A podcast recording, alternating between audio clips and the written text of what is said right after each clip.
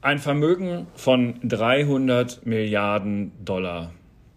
Eine unvorstellbare Summe. Elon Reeve Musk nennt sie sein eigen und er ist der erste Mensch auf der Welt, der das erreicht hat.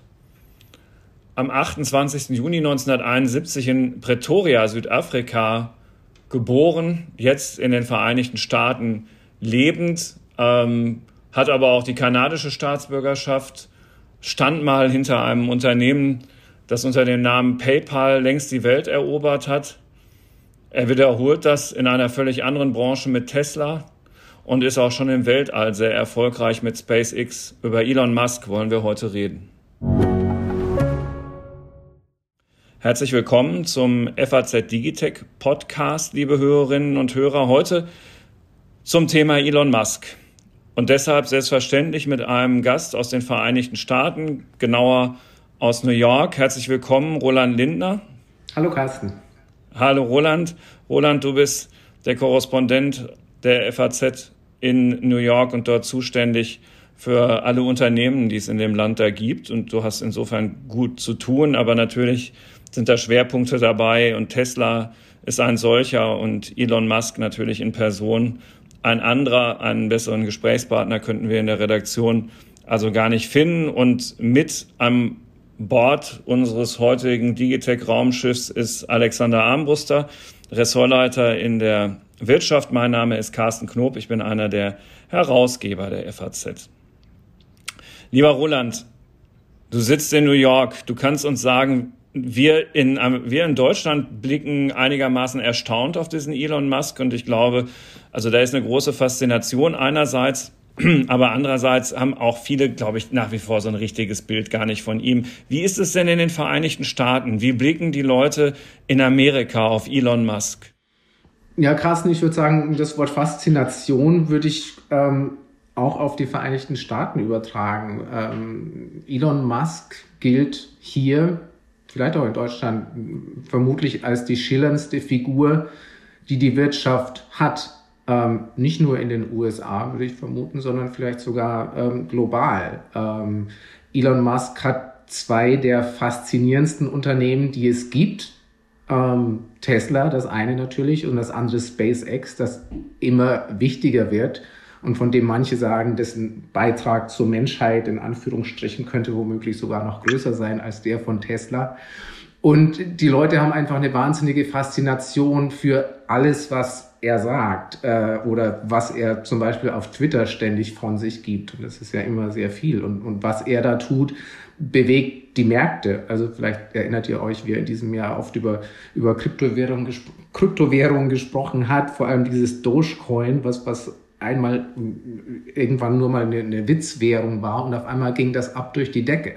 Nur weil Elon Musk mal drüber getwittert hat. Elon Musk hat in diesem Jahr Saturday Night Live, die Comedy-Show, gehostet, was normalerweise nie Wirtschaftsleute machen. Also insofern, es gibt eine wahnsinnige Faszination für Elon Musk. Ich kann mich erinnern, er hatte auch mal einen Gastauftritt in der Big Bang Theory und hat irgendwie ähm, beim Spülen geholfen oder so, meine ich dunkel in Erinnerung zu haben. Also solchen, solchen Showgeschichten gegenüber ist er durchaus aufgeschlossen. Natürlich, er ist, ein, er ist ein absoluter Showmensch und er legt da auch großen Wert drauf. Und wenn man die äh, Produktpräsentation von ihm sieht, wenn er gerade irgendwelche Autos enthüllt, die schmeißt er weitgehend alleine da steht er selber im Rampenlicht und er will nicht wirklich, dass andere Leute neben ihm im Rampenlicht stehen. Ihm gefällt das. Das ist ja ein bisschen ähnlich zu Steve Jobs, ne? Sehr, ja. Also und äh, Tim Cook ist ja nun ganz anders als, als Steve Jobs. Der, der will auch andere Leute auf die Bühne lassen, aber Steve Jobs, der wollte, dass das Rampenlicht auf, auf ihn scheint. Und, und Elon Musk ist da eigentlich genauso. Ja, das ist auf jeden Fall eine Parallele. In äh, den Vereinigten Staaten gelandet ist er übrigens damals, falls sich das jemand nach der Anmoderation fragt, weil er im äh, damals noch in Südafrika herrschenden Apartheidsregime dem Militärdienst äh, entfliehen wollte. Da, ähm, wenn man so will, hat die amerikanische Wirtschaft da ein großes Los gezogen. Auf jeden Fall, ja. Immigrants rule the world Ja, so kann man es wohl sagen. Ja, ähm, schade für Südafrika. Äh, lieber Alex, äh, du sitzt ja jetzt hier mit mir gemeinsam in Frankfurt und beschäftigst dich, wie die Hörerinnen und Hörer wissen, ja intensiv mit Technologiethemen für unsere Wirtschaftsredaktion und Dich würde ich gern mit der Frage abholen, äh, und ich ahne die Antwort, was aus deiner Sicht eigentlich äh, das Interessantere ist. Ist es Tesla, wo man ja wirklich zugeben muss, dass dieser Mann äh, die, der, der Automobilindustrie im Wortsinn einen neuen Antrieb eingepflanzt hat?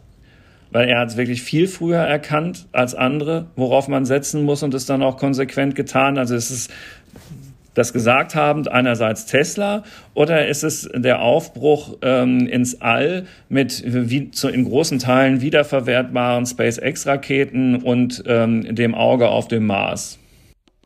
Also ähm, ja, du hast ja gesagt, du ernst die Antwort schon. Ich, ich glaube, dass es potenziell SpaceX ist und der Aufbruch ins All, aber vor allen Dingen auch aus dem Grund, weil er dort sich ja mit einer Grenze beschäftigt, die wir als Menschen noch gar nicht überquert haben. Und deswegen wissen wir gar nicht, was da vielleicht für ein Potenzial ist oder was da vielleicht auch gar nicht ist. Denn ähm, ich weiß, es klingt einmal natürlich sehr, sehr ähm, fantastisch und, und, und abenteuerlich und, und spannend. Man könnte mal zum Mars gehen. Was wir vom Mars bislang wissen, ist ja, dass man da eigentlich gar nicht wohnen will, ne? wenn man das so vergleicht mit dem, was hier also, ist. Also ich jedenfalls wir, nicht. Ja, ich. Wir müssten der Erde sozusagen klimatechnisch noch eine ganze Menge antun, dass es hier überhaupt mal so annähernd so aussieht wie dem Mars. Ähm, so, das vielleicht gehört dazu, aber gleichwohl ist natürlich das, finde ich, faszinierender insofern, weil es sich mit einer ganz neuen Grenze beschäftigt und weil wir eben hier was ganz Neues erkunden in ähm, Abwandlung von, von, von Star Trek sozusagen ja wirklich Schritte wohin unternehmen, wo noch nie ein Mensch zuvor gewesen ist. Das soll aber nicht, finde ich, schmälern den, die Leistung, auch die unternehmerische, die er in der Autobranche vollbracht hat. Ich erinnere selbst tatsächlich eigentlich mit Ausnahme von einer Reihe von chinesischen Herstellern auf dem chinesischen Markt gar nicht, welcher das hier eigentlich in den deutschen europäischen Markt überhaupt ein Autounternehmen hinzugekommen ist, nennenswertes in den vergangenen Jahrzehnten. Das, was wir eigentlich die ganze Zeit ähm, berichtet haben, mal über die längere Historie und was auch der Effekt war, diese Industrie hat sich eigentlich konsolidiert. Die Hersteller sind größer geworden. Viele kleinere Marken sind dann in großen Konzernen zum Teil aufgegangen und eher mal vom Markt verschwunden oder kämpfen damit, ob sie noch auf dem Markt bleiben. Und er ist dann mit dazugekommen und mit einer eben ja, neuen Antriebsform, dem batterieelektrischen Auto und zweitens mit ähm, einer sehr, zumindest verglichen mit der konkurrenzfortschrittlichen Software und der Art, wie diese Software ähm, abgedatet wird in den Autos wo man bisher ja sagen muss, okay, er hat sich einen festen Platz in der Autoindustrie erkämpft erstmal und das, obwohl er ja mehr oder weniger wirklich von null auf da angefangen hat in einer Industrie, in der es sehr, sehr große, starke, finanzstarke Player eigentlich schon gab. Kann man wohl sagen, ist ein kapitalintensives Geschäft. Äh, genau. Das muss man erstmal aufbauen. Ein, eine ganz kleine Bemerkung.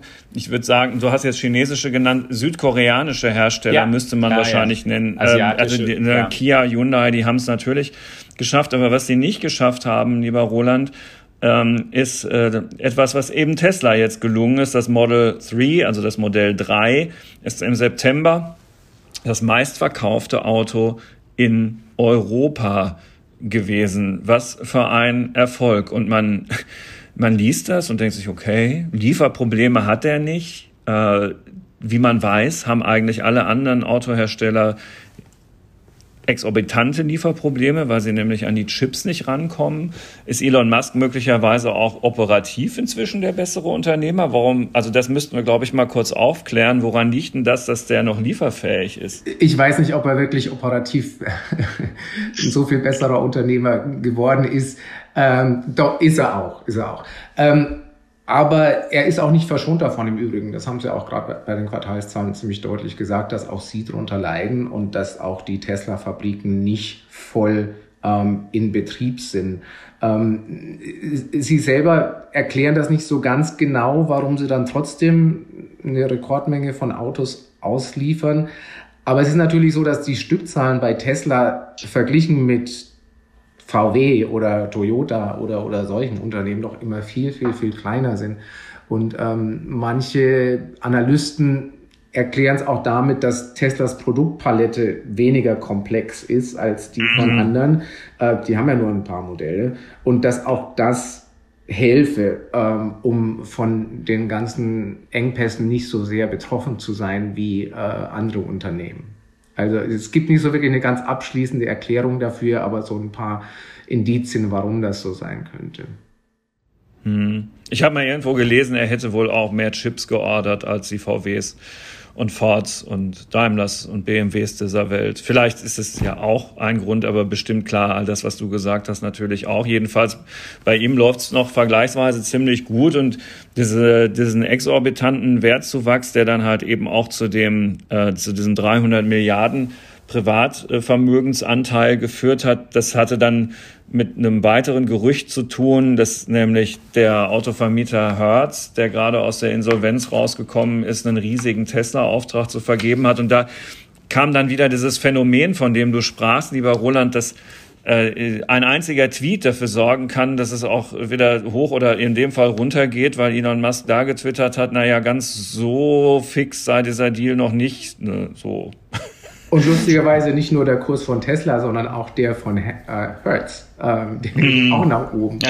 ähm, das, irgendwo, wo stand das auf Bloomberg? Äh, eine, eine gute Strategie für jedes Unternehmen ist Proximity to Elon Musk. Also sich irgendwie mit Elon Musk in, in Verbindung zu bringen, dann ist das eine gute Sache. Das kann natürlich dann auch nach hinten losgehen, wenn das jetzt im Fall von Hertz tatsächlich so ist, dass der Auftrag noch gar nicht eingetütet ist. Also das ist jetzt alles etwas mysteriös, ob das stimmt ähm, oder nicht. Ähm, interessant ist, dass Elon Musk gesagt hat, was immer die machen, auch wenn sie 100.000 Autos bestellen und kaufen, kriegen die keinen Sonderpreis und müssen genauso viel bezahlen wie jeder einzelne, jeder einzelne Autokäufer.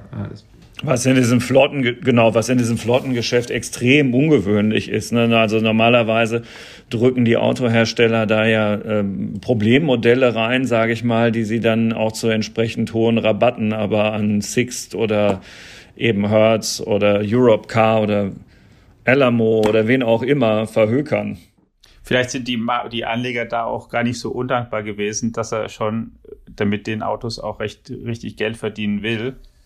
Denn sozusagen, wenn ich ein bisschen da drauf gucke, ich habe auch mal mir jetzt so in, in, in Bloomberg die neuesten Schätzungen oder Kennzahlen geholt der Kurssprung war gewaltig nach dieser Ankündigung. Tesla jetzt mehr als eine Billion Dollar an der Börse wert. Aber wenn wir jetzt mal sowas nehmen wie, ähm, ich weiß gar nicht, ob es heute zu altmodischen Kennzahlen gehört, aber zumindest eine, mit der ich auch ein bisschen mal sozialisiert worden bin, wenn es um da Finanzen geht. Wenn wir mal so ein Kurs-Gewinn-Verhältnis nehmen auf Basis der Gewinnschätzungen für dieses Jahr, dann ist Tesla gerade bei so schlappen 190. Das ist ja schon mal eine Hausnummer irgendwie wenn man sich vergleicht, dass so, was weiß ich, in DAX, S&P meistens so 16 bis 20, 25, also was da an, an ähm, Wachstumserwartung oder noch nicht realisiertem Ergebnis drinsteckt, ist ja atemberaubend im Grunde. Man könnte auch denken, ist es vielleicht eine Blase? Fragezeichen. Vor allem, also wenn man es mal jetzt nicht mit den Zahlen für dieses Jahr, sondern wenn man nur ein Jahr zurückgeht, ähm, da waren die Gewinne noch absolut minimal. Das ist noch eine sehr jüngere Entwicklung, dass Tesla überhaupt einigermaßen solide Gewinne ausweist. Es gab jetzt zwei Quartale hintereinander, wo Tesla mal mehr als eine Milliarde Dollar Nettogewinn ähm, gemacht hat. Und das ist noch, das ist noch relativ neu. Was auch relativ neu ist, ist, dass seit ein, zwei Quartalen diese Gewinne nicht mehr nur an diesem Nebengeschäft von Tesla hängen, die das bisher oft dafür verantwortlich gemacht worden ist, dass Tesla so viele Gewinne macht, nämlich die Zertifikate, Emissionszertifikate. Tesla kriegt die ja für, von, von Regierungen dafür, dass sie Elektroautos herstellen und kann die dann weiterverkaufen. Das ist quasi ein, ähm, ein Umsatz, den sie machen, der direkt an den Gewinn weitergereicht wird. Also damit sind quasi keine Kosten verbunden. Und das hat immer den, den Gewinn gestützt. Und deswegen konnte man lange sagen, Tesla verdient ja nur deswegen Geld, wenn sie überhaupt Geld verdienen. Aber jetzt seit ein, zwei Quartalen ist es so, dass man sagen kann, hm, also die verdienen doch auch so Geld, selbst wenn man das hinten rausrechnet. Und das hat vielleicht auch ein bisschen oder bestimmt einiges damit zu tun, jetzt mit dem Kursanstieg, dass jetzt wirklich mehr Vertrauen in das Unternehmen da ist, dass es tatsächlich profitabel arbeiten kann, auch wenn die Gewinne im Vergleich zum Kurs zur Marktkapitalisierung immer noch sehr, sehr klein sind. Aber es gibt ein bisschen mehr Rechtfertigung für die Hoffnung, dass es äh, dass Tesla viel profitabler werden kann, als das heute ist. Zurück zu Elon Musk. Weil wir wollen ja heute keinen Tesla-Podcast machen, habt ihr mir beide im Vorgespräch nochmal ins äh, äh, Stammbuch hier reingeschrieben, sondern wir wollen über Elon Musk reden. Da will ich mich auch gerne ähm, dran halten.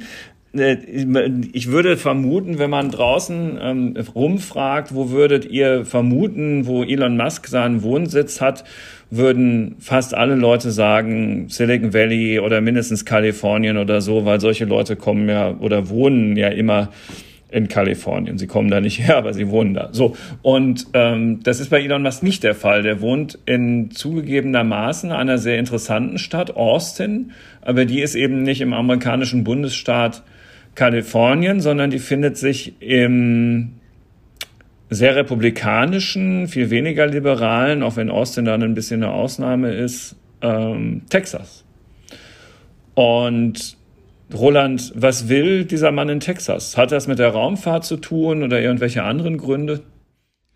Mm, das hat mit beiden Sachen zu tun. Das hat mit beiden seinen Unternehmen zu tun, Tesla und SpaceX.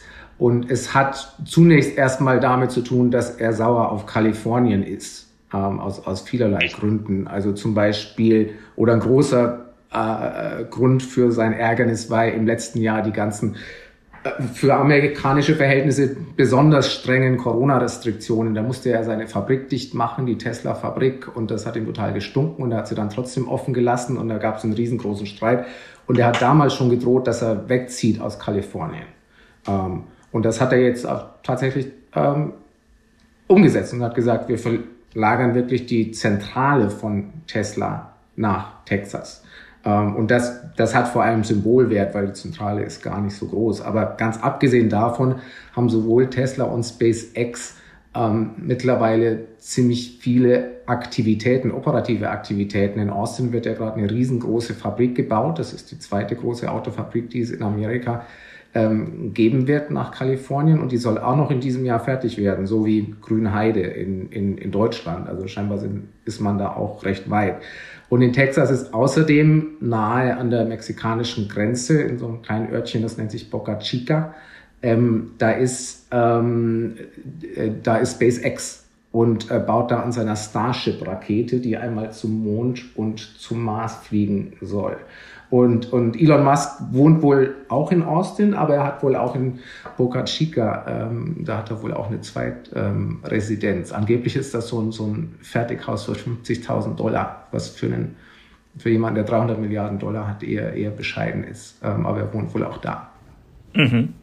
Was mich immer da interessieren würde, ist, wie, wie er das eigentlich, weil jetzt hier nochmal beide ähm, Komplexe, die er ähm, beackert sozusagen genannt habt. Und wir vorhin ja auch schon mal festgestellt haben, er ist eigentlich der, der auch dann auf die Bühne geht, der das Gesicht nach draußen ist. Aber wie, wie kann denn jemand das im Grunde schaffen oder, oder welche anderen Leute gibt es da, von denen man weiß, sie es dann doch machen? Denn der Tag hat ja auch für Elon Musk nur 24 Stunden und wie, wie viel Zeit oder wie, wie engmaschig weiß man denn, managt er wirklich Tesla? Wie viel Zeit ist er mit SpaceX zugange? Dann gibt es ja noch Projekte wie Neuralink, wo er eigentlich an neuronalen Interfaces oder an der Idee arbeitet, ob man mit Computerunterstützung irgendwie ähm, ähm, den, den, den Körper oder, oder Körperbehinderungen ausgleichen kann zum Teil. Er hat ein Starlink-Satellitensystem etabliert. Er plant mit ähm, er plant, einen Hochgeschwindigkeitstunnel zu bauen. Das ähm, gibt es da eigentlich andere Leute, von denen man weiß, die da irgendwie mitmachen?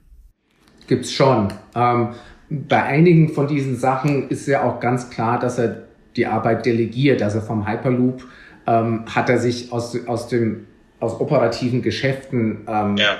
da versteht er sich vor allem als Ideengeber, nicht so sehr als Betreiber. Und es gibt ja einige Unternehmen mittlerweile, die, die an, an solchen Hyperloops ähm, arbeiten und Universitäten, die daran arbeiten. Er ist immer schon immer noch so ein bisschen das Gesicht davon, aber, aber ich denke mehr auch nicht. Ähm, und ich glaube, das gilt auch für die Boring Company, diese, diesen, diesen Tunnelbohrer, der, der ähm, auch eine Verbindung hat zu so Hyperloop. Und ich denke, bei Neuralink ist das ähnlich.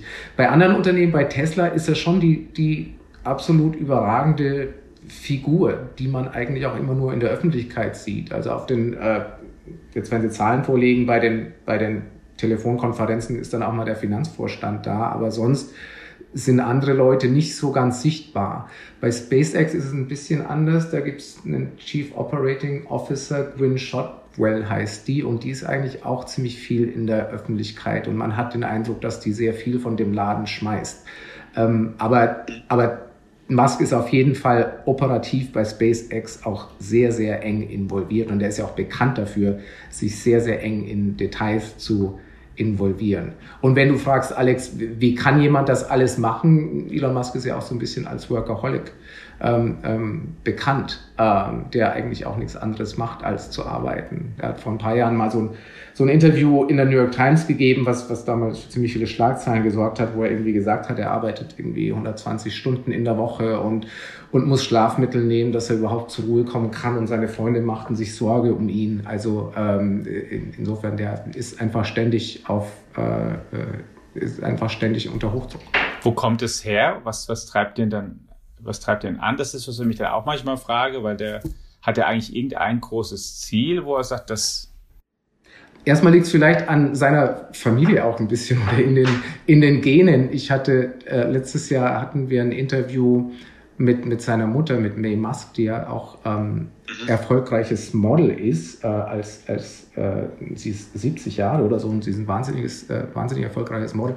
Und die hat uns eben erzählt, ihre Familie, die sind alle so drauf. Elon Musk hat ja auch noch zwei Geschwister, eine, eine Schwester und die ist so Hollywood-Produzentin, ein Bruder, der macht ähm, irgendwie so Gastronomiegeschichten ähm, und, und beide einigermaßen ähm, ähm, erfolgreich. Und May Musk sagt, wir arbeiten einfach alle ständig, so sind wir halt drauf.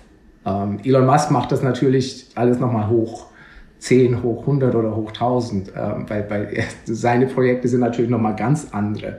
Elon Musk macht ja nicht einfach nur eine Smartphone-App, der will einfach richtig große Weltprobleme lösen. Und, und die beiden Unternehmen Tesla, SpaceX, das sind ja das ist ja Wahnsinn, wie er solch, zwei solche Unternehmen aus dem Boden gestampft hat, die wirklich schwierige, schwierige Sachen machen.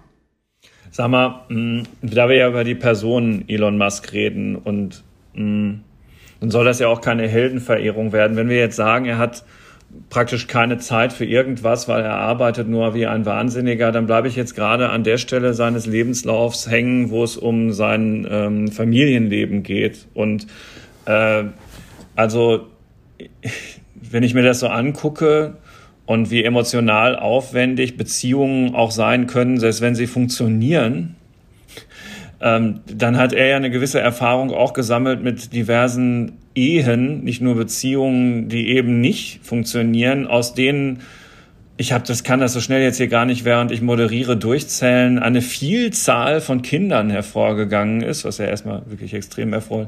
Ja, müssen noch mehr sein. Also und und und dann und und dann X A E A Strich X II heißt das letzte, jüngste meine ich. Also ähm, wie auch immer, wenn du, also ich bitte und bei unseren Hörerinnen und Hörern für diese kurze triviale Einsprengselung um Verzeihung, aber die beiden haben mich gezwungen, heute einen Elon Musk Podcast zu machen. Wir müssen also auch kurz darüber reden, weil es gehört einfach dazu. Was ist denn da in diesem Privatleben los, Roland? Sieben Kinder sehe ich gerade. Siehst du wohl. ja. Ja. Und angeblich spricht man das Kind X-Ash A12 aus. Ah. Weil für was steht das oder was bedeutet das? Gott, das hat er irgendwann mal erklärt, ich weiß nicht mehr genau. Also das A12 ist irgendwie eine, eine Rakete oder ein Flugzeug, was er toll findet. Und das X-Ash, das war irgendwie eine Idee von, von seiner Partnerin, die, die, eine Künstlerin, die heißt Grimes. Ich weiß aber nicht mehr genau, ich weiß aber nicht mehr genau, wieso, ähm, was, was jetzt genau der Punkt war. Aber Krass. was treibt ihn an? Ich weiß es nicht. Also ich meine, vermutlich, dass er, Elon Musk hat den, den Fokus, er scheint ihn zu 100 Prozent auf sich selbst zu haben. Bestimmt geht das auf Kosten ähm, anderer Dinge. Ähm, aber ich kann es nicht sagen, Carsten. Wie versteht er sich denn mit den anderen? Es ist ja so, wenn man sich jetzt ähm, ähm, diese Liste der reichsten Menschen der Welt gerade ansieht, dann sticht er mit den über 300 Milliarden eben raus, die er da jetzt mal durchschritten hat vor ein paar Tagen. Danach kommt ähm, Jeff Bezos mit knapp 200 Milliarden, also es ist ein ganzes Stück Abstand. Und dann kommen auf ähm, den Plätzen 4, 5, 6 und 7 mit Bill Gates, Larry Page, Sergey Brin und Mark Zuckerberg, andere Technologiegrößen sozusagen. Ist eigentlich da, wie ähm, gibt es zwischen denen einen gewissen Wettbewerb? Loben die sich gegenseitig, wenn dem einen was Tolles gelingt? Wie ist denn eigentlich da? Was ist das denn für eine Gruppe? Arbeiten die zusammen an verschiedenen Sachen? Zum Beispiel Jeff Bezos und Elon Musk sind ja was man gerade im Weltraumkontext da weiß, sind durchaus Konkurrenten, die auch gegeneinander schon gestichelt haben, die auch um Aufträge gegenseitig konkurrieren, gerade wenn es jetzt um die Mondlandung ging, wo sich Jeff Bezos auch geärgert hat. Dann haben sie aber auch zum Teil verschiedene Ziele. Jeff Bezos will ja nicht zum Mars meines Wissens, zum Mond vor allen Dingen und eine Raumstation bauen. Ähm, wie ist das sonst? Sind das so irgendwie, wie, ne-, wie nehmen die sich gegenseitig wahr oder wie stellt sich das in Amerika dar? Lieber Roland, kannst du dir die Antwort auf die Frage kurz merken? Ja. ähm, Alex. Carsten. Ja, weißt du, wofür dieses, äh, äh, äh, dieses AE, wie spricht sich das aus? Asch? wofür das steht? Ash? Also erstmal ist das elfisch, also von den, von den Elven, weil offenbar Grimes ist offenbar irgendwie eine Elvin. Und es steht, Alex, für Artificial Intelligence. Ja. Ja, so, Entschuldigung, aber das musste sein, es musste, es musste sein. Äh, jetzt kommt doch gerne bitte wieder zu dieser Frage zurück. Ja, aber es war ein wichtiger Einwurf, Carsten. Ja. Ähm, also Alex, du hast ja Jeff Bezos schon angesprochen. Also Sticheleien ist fast noch un untertrieben. Da herrscht ja nun wirklich eine echte Rivalität. Also zum einen äußert die sich mit ziemlichen Albernheiten, eher von Elon Musks Seite. Der hat ja kürzlich mal, hat er an, an Jeff Bezos eine äh, getwittert, ein Emoji von der, von der Silbermedaille, um ihm quasi ähm, äh, zu vermitteln, dass er dass er selbst der reichste Mensch ist und Jeff Bezos eben nur der zweitreichste. Ähm, und solche Spitzen kommen irgendwie ständig. Aber dahinter steckt natürlich auch eine sehr, sehr reelle ähm, Konkurrenzsituation, die, äh, die, die mit den Weltraumunternehmen zu tun hat. Jeff Bezos hat ja neben äh, Amazon auch Blue Origin gegründet, das Raumfahrtunternehmen, das mittlerweile auch immer wichtiger wird. Das war lange Jahre eher im, im, im Hintergrund und, und auch weit hinter, hinter SpaceX, aber die haben zum Beispiel in diesem Jahr um einen Großauftrag der NASA konkurriert, wo es um die nächste Mondlandung geht, um eine Mondlandefähre. Und SpaceX hat den Auftrag gewonnen, Blue Origin nicht. Ähm, und Blue Origin war da äh, extrem pikiert und verärgert ähm, drüber. Aber das ist, das ist eine echte harte Konkurrenzsituation. Ähm, bei anderen, ich kann mich entsinnen, Mark Zuckerberg, irgendwie hat sich Elon Musk, meine ich mal, über ihn ein bisschen lustig gemacht und gesagt, er verstünde nicht so wirklich was von, von künstlicher Intelligenz. Ähm, also, ist ja nicht. Musk hat irgendwie bestimmt nicht wirklich Respekt vor anderen Leuten, die auf dieser Liste neben ihm stehen oder jedenfalls nicht in einer Art und Weise, die ihn davon abhalten ähm, würde, ähm, Spitzen auszuteilen oder sie, sie zu beschimpfen. Ich vermute, die meisten, die auf der Liste stehen, würden Elon Musks unternehmerische Leistung schon äh, sehr zu würdigen wissen, weil es ja auch so ist. Ähm, aber also ich, man hat jetzt nicht das Gefühl, dass er jetzt irgendwie mit jemandem sonderlich gut befreundet wäre. Also man weiß zum Beispiel, dass Bill Gates mit, mit Warren Buffett gut befreundet ist oder dass Bill mhm. Gates immer ein Mentor für Mark Zuckerberg war. Also man, man weiß nicht, dass Elon Musk irgendeine Form von Mentor hat oder, oder auch ist für jemanden. Wollen denn die Amerikaner eigentlich, ähm, dass einer von denen mal irgendwie sich auch politisch stärker engagiert oder einbringt, weil die ja, es ist was, was mich auch immer mal so erstaunte, es ist ja nicht ganz ungewöhnlich, dass, egal ob es um, ähm, auf höchster Ebene in Amerika oder dann erst recht, wenn es um Gouverneurswahlen und so und, oder Bürger, wichtige Bürgermeisterpositionen geht, dass da schon auch Leute aus der Wirtschaft kommen, äh, häufig und da mal kandidieren, auch für ja, Gouverneursposten oder sowas. Ähm, Gibt es ein Bedürfnis mal auf Seiten der Amerikaner, dass, dass sie sagen, hey, wenn einer so, so Unternehmen so gut aufbauen kann, kann der nicht auch mal politisch bei uns Verantwortung übernehmen oder, oder sind die eher skeptisch oder? Ich habe nicht den Eindruck, dass es da jetzt eine große Bewegung gibt unter Amerikanern oder einen wirklich artikulierten Wunsch. Vor allem habe ich nicht den Eindruck, dass es auf Seiten dieser, dieser Multimilliardäre den, den Wunsch gibt. Elon Musk versucht sich ja extrem unpolitisch ähm, zu geben. Mhm. Da gab es jetzt auch mit seinem Umzug nach Texas, ähm, Texas, Carsten, hast du ja schon gesagt, ist ja nun extrem konservativ und, und was Texas in jüngster Zeit macht mit allen möglichen Gesetzen rund um Wahlrechte, Abtreibung und so weiter, es wird immer eher noch viel, viel konservativer. Und Elon Musk ist auch gefragt worden, was er eigentlich davon hält. Und, und er hat gesagt, ich will mich dazu irgendwie lieber nicht äußern, was, was Leute ihm auch übel genommen haben, weil, weil sie gesagt haben, er sollte da Position beziehen, erst recht, wenn er irgendwie nach Texas zieht und damit irgendwie den texanischen Gesetzgebern sagt, naja, das hält ja die, die Unternehmen nicht davon ab, zu uns zu kommen.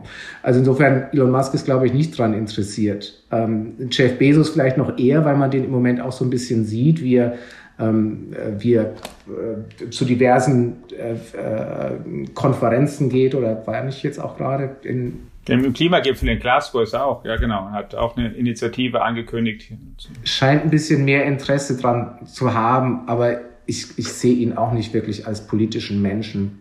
Mark Zuckerberg. Also, ja, Entschuldigung. Ja. Nee, nee, sag ruhig noch Mark Zuckerberg, mir fällt dazu direkt noch was ein, aber erstmal Zuckerberg. Ja, nur ganz kurz, Mark Zuckerberg hat man ja mal so ein bisschen Ambitionen nachgesagt, dass er vielleicht 2020 kandidieren könnte oder auch später. Und er hat ja mal nach den 2016 Wahlen hat er ja mal so eine Tour durch Amerikas Bundesstaaten gemacht, wo er sich irgendwie fotografieren hat lassen, wie er Kühe gefüttert hat und alles Mögliche gemacht hat. Und da dachte man, hm, vielleicht bereitet er damit so ein bisschen den Boden vor, um sowas zu machen.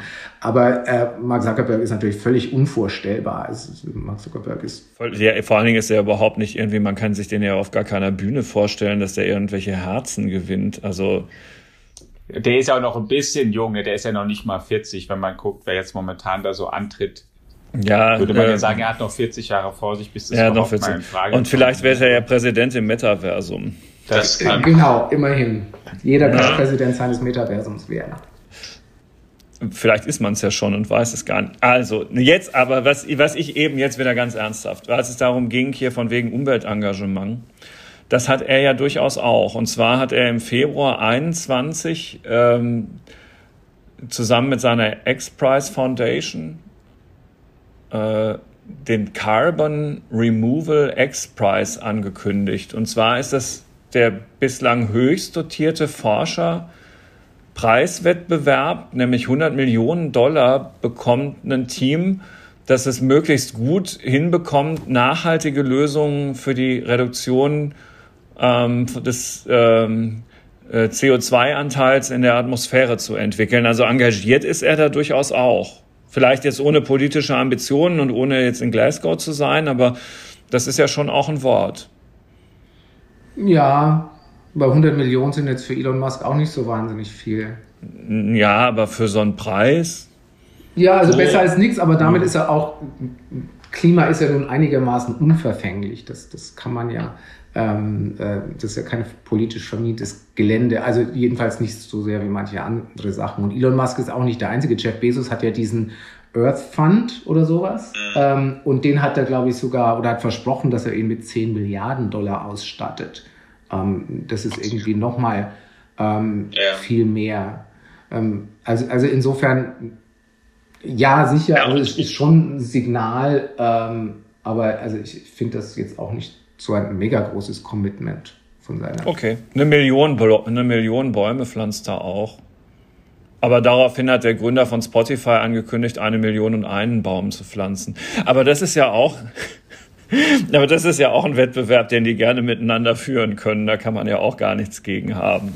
Aber du würdest sagen, ja klar, macht er irgendwie, gehört dazu, äh, ist vielleicht noch nicht mal die Portokasse.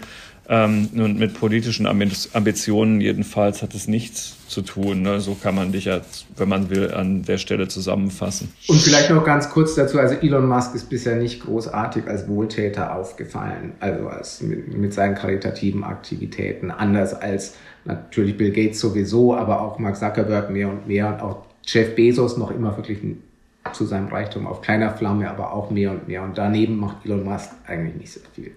Hm. Tja, so und ähm, jetzt muss ich doch noch mal auf Tesla zurückkommen, weil ich bin mir sicher, dass doch sehr viele Hörerinnen und Hörer äh, auch deshalb zuhören, weil sie irgendein Interesse und eine Affinität rund um Tesla haben. Das ist den Deutschen ja einfach auch noch näher als SpaceX vielleicht. Das Model 3 ist das meistverkaufte Auto in Europa hier in Deutschland wird mit viel Schlagzeilen und auch öffentlicher Anteilnahme eine Fabrik in Rekordgeschwindigkeit gebaut, sodass also auch Teslas bald, das darf man glaube ich auch nicht unterschätzen, das Made in Germany ähm, Label tragen. Was würdest du sagen, Roland, die Zukunftsaussichten von, von Tesla? Das, das, du, du hast es schon mal angedeutet, das Unternehmen ist ja nach wie vor im Vergleich zu den anderen, also es ist zwar wertvoller als alle anderen Autohersteller zusammen, aber es ist im Vergleich immer noch total klein. Skaliert das einfach weiter so nach oben? Stoßen die irgendwann mal an eine Grenze? Und zwar gar nicht so sehr wegen der Fabriken, sondern wegen der Infrastruktur, die die ja auch brauchen, um diese Autos zu reparieren. Das könnte ja eine These sein, wird man irgendwann feststellen, dass das System, das die einbauen rund ums autonome Fahren, jenseits der Software gar nicht so toll ist, weil die anderen eine, viel, viel ausgefeiltere Sensorik nutzen, nämlich auch mit Kamerasystemen und, und, ähm, und Laserscannern und diversen Dingen mehr als es Tesla macht, soweit ich weiß, um, um die Straße und die Umgebung abzuscannen. Also gibt's da auch irgendwo mal eine Limitation oder würdest du sagen, das geht einfach so weiter bei Tesla? Na, ein Automatismus ist es auf jeden Fall nicht, auch wenn es im Moment so ein bisschen aussieht, wenn man sich den Aktienkurs ansieht. Ähm, die größte Frage ist natürlich, also wenn wir jetzt mal davon ausgehen, der Markt wird weiter wachsen, der Markt für Elektromobilität wird weiter wachsen und auch schnell wachsen, dann ist ja die große Frage, wie, für, wie hält sich Tesla gegenüber der Konkurrenz, die ja jetzt eigentlich erst kommt, ähm, von, von den deutschen Herstellern, von allen möglichen anderen. Das ist ja alles im Moment noch in den Anfängen. Ähm, insofern im, im, Moment ist Tesla noch in einer, in, einer, in, einer, in einer klaren Führungsposition und die anderen kommen jetzt erst. Und hinter den ganzen etablierten wie VW und so weiter kommt auch so eine neue Start-up-Szene, für die äh, Elon Musk ja auch so ein bisschen oder Tesla so ein bisschen die Inspiration war. Also insofern Wettbewerb ist noch eine offene Frage, wie der Tesla zusetzen wird. Ähm, du sprichst einige von den technischen Sachen an. Das ist völlig richtig. Man, man sagt ja auch, Tesla hat eigentlich äh, hat oft genug Qualitätsprobleme ähm, und auch ist mit seinen äh, Reparaturen sind schwierig und, und alles mögliche. Es gibt ja viele Sachen, die gegen, gegen Tesla ähm, sprechen, die aber bislang am Erfolg noch nicht so wirklich was geändert haben, vielleicht auch mangels Kon äh, Konkurrenz. Ähm, was Tesla natürlich schon auf der Habenseite hat, mehr als alle anderen, ist eine, eine Wahnsinnsmarke, ähm, die wirklich strahlt. Auch wenn es auch objektive Schwächen gibt. Ähm, und das ist schon mal ein Fund, mit dem Tesla auf jeden Fall noch wuchern kann, auch wenn jetzt die ganzen Wettbewerber kommen. Also tendenziell würde ich Tesla schon noch einiges an Wachstum zutrauen, auf jeden Fall. Aber das Umfeld wird bestimmt nicht leichter. Ja, also klar, die anderen kommen mit Macht. Also selbst, selbst amerikanische Wettbewerber bringen ja jetzt das eine oder andere brauchbare Auto raus, wo, wo man vielleicht sich auch mal für einen Mustang Mach-E entscheidet oder so. Ja, zum Beispiel. Damit blamiert man sich ja auch nicht. Und ne, ich will jetzt aber, das ist, so, ist nur Pass pro Toto für alle möglichen wirklich sehr ernstzunehmenden Anbieter, die auch im Innenraum mit, mit Tesla vollkommen mithalten können inzwischen was das Design angeht und so. Ja. Alex, aber du kaufst dir jetzt noch keinen Tesla. Noch nicht. Hm. Du brauchst noch mehr so Familienkutsche. Ja, das ist tatsächlich richtig. Also ich brauche noch mehr Familienkutsche im Moment und dann, ähm, ich bin sehr, wie sagt man, preissensitiv. Hm. Kann, ja, das ist, da ist man bei Tesla kein, schlecht. Ich bin kein ganz großer Marken- oder Autofan per se und günstige Preise sind ähm, für mich schon kein unwichtiges Argument generell. Hm. Wenn es um praktische Dinge geht und so, ich betrachte ein Auto als was ziemlich Praktisches erstmal und, und dann ist es okay. Also das, wir werden sehen, aber wir werden auch sehen, wohin sich alle Preise da so entwickeln. Ja. Hm. Ähm, macht so ein Elon Musk bis zur Rente weiter? Weiß ich nicht. Also ich meine, es scheint mir ja schon so sein Lebenselixier zu sein. Ähm, diese, und, und man hat ja den Eindruck, auch, auch wenn er sich auf der einen Seite völlig aufzureiben scheint, dass er das auch alles, alles sehr genießt. Ähm, also wenn er zum Beispiel jetzt ständig nach, nach Berlin, nach Grünheide kommt und die ganzen Kameras sind um ihn rum, also man hat den Eindruck, ihm, ihm gefällt das alles, ihm, ihm taugt das alles sehr gut. Und ich glaube, er hat schon dieses Selbstverständnis als diese, diese Ikone, die wirklich Sachen macht, die die Welt bewegen. Warum sollte er, warum sollte er kürzer treten wollen? Würde ich auch tippen, dass wenn ähm, das zumindest nicht das Alter, was weiß ich, also dass nicht das davon abhängt, ob er jetzt genau 5 oder 66 oder 67 ist, sondern ähm, solange er Lust drauf hat. Und solange es erfolgreich ist, würde ich tippen, wie auch lange das auch immer dauert, aber dass er, wenn er noch mit, also wenn, wenn er mit 65 noch voller Elan ist und noch ganz viele Ideen hat, dann würde ich nicht tippen, dass so jemand dann aufhört, weil er 65 ist. Sondern entweder funktioniert davor vieles nicht und deswegen macht er irgendwann was anderes oder er tippe ich macht dann weiter. Das würde ich übrigens, also da tippe ich das ja so ähnlich, würde ich das auch wahrscheinlich sehen für Stand jetzt für Jeff Bezos oder für Mark Zuckerberg. Das sind wirklich ja deren Unternehmen, die sie gegründet haben und voranbringen und die, die, ähm, solange die irgendwie können und Lust drauf haben, werden die das machen bis zum ja, bis zum Tod hätte ich fast gesagt.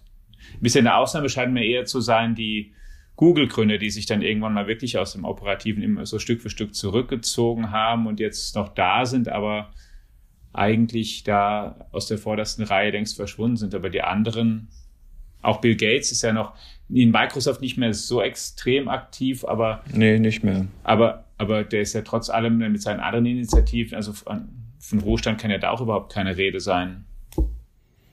Nee, äh, ja gut, also Jeff Bezos hat sich natürlich bei Amazon auch äh, schon aus dem Ja, das hat er mal genau ab, aber so insgesamt Blue Origin interessiert ihn halt und ja, das würde ich jetzt übrigens auch vermuten, ne, so wenn man sich das anhört, was Roland alles so berichtet hat. Bei diesem Marsflug möchte, möchte Elon Musk, glaube ich, in der ersten Reihe stehen, wenn das passiert. Ne? Also fürs Mitfliegen ist er wahrscheinlich zu alt, aber das, dass er vorher zurücktritt, ist eigentlich, wenn man sich das jetzt mal so überlegt, Roland, was du da so alles erzählt hast, eher unwahrscheinlich, oder? Das möchte er schon noch realisieren. Und vielleicht liegt ihm das sogar noch mehr am Herzen als, als Tesla. Ja. Also mit Tesla hat das jetzt irgendwie sehr, sehr weit gebracht und der Weg ist da ein bisschen, bisschen vorgezeichneter. Ähm, und die Herausforderung ist vielleicht nicht mehr so groß, wie sie für SpaceX immer noch ist. Also ich kann mir vorstellen, dass er in SpaceX einen größeren Kick sieht noch als, als in Tesla. Nachdem der Tesla ohnehin schon im All rumfliegt, der Roadster. Ja. Wahrscheinlich eine Sternschnuppe, die letzte Sternschnuppe, die du gesehen hast, mein Lieber, war wahrscheinlich. Ja, und bei dem Mars, ich meine, es kommt ja glaube ich, auch mit dazu, ähm, das ist auch beim Mars wir ja auch nicht mehr davon reden, dass das, also vermutlich nicht davon reden, dass das was ist, was in 30 Jahren passiert, sondern das können wir ja dann auch nachprüfen, aber ich würde mich mal zu der Aussage schon durchringen, dass das bis 2035 jetzt nicht unwahrscheinlich ist, dass es bis dahin mal passiert ist. Ich glaube, das ist schon das Ziel, ne? Und ich glaube, das ist ja das Ziel, aber ich glaube, das ist auch technisch als ähm, bis dahin, also auch von Leuten, die nicht Elon Musk heißen und vielleicht ein bisschen weniger zuversichtlich und ambitioniert sind. Ich glaube, die schütteln auch nicht alle reihenweise den Kopf und sagen, nee, das ist völlig utopisch, sondern ich glaube, das ist so als was, was man sich schon als machbar denken kann. Dann gibt es ja bestimmte Slots natürlich für die Erde, wo sie gerade steht und wo der Mars steht. Das, davon hängt es ja dann stark ab, dass so eine Strecke viel kürzer oder länger dauern kann, aber soweit ich weiß, es gibt auch dann so bestimmte Fenster auch in den nächsten 15 Jahren und dann. Tja, müssen wir noch ein paar Digitech-Podcasts bis dahin produzieren. Für die Hilfe beim heutigen herzlichen Dank, lieber Roland. Sehr gerne, lieber Carsten. Lieber Ihnen, äh, liebe Hörerinnen und Hörer, vielen Dank fürs Zuhören und für Ihr Interesse an unserem Digitech Podcast, an unserer Digitech App, an den Themen, die Sie dort überall finden. Bleiben Sie uns gewogen. Bis zur nächsten Woche. Tschüss. Ciao.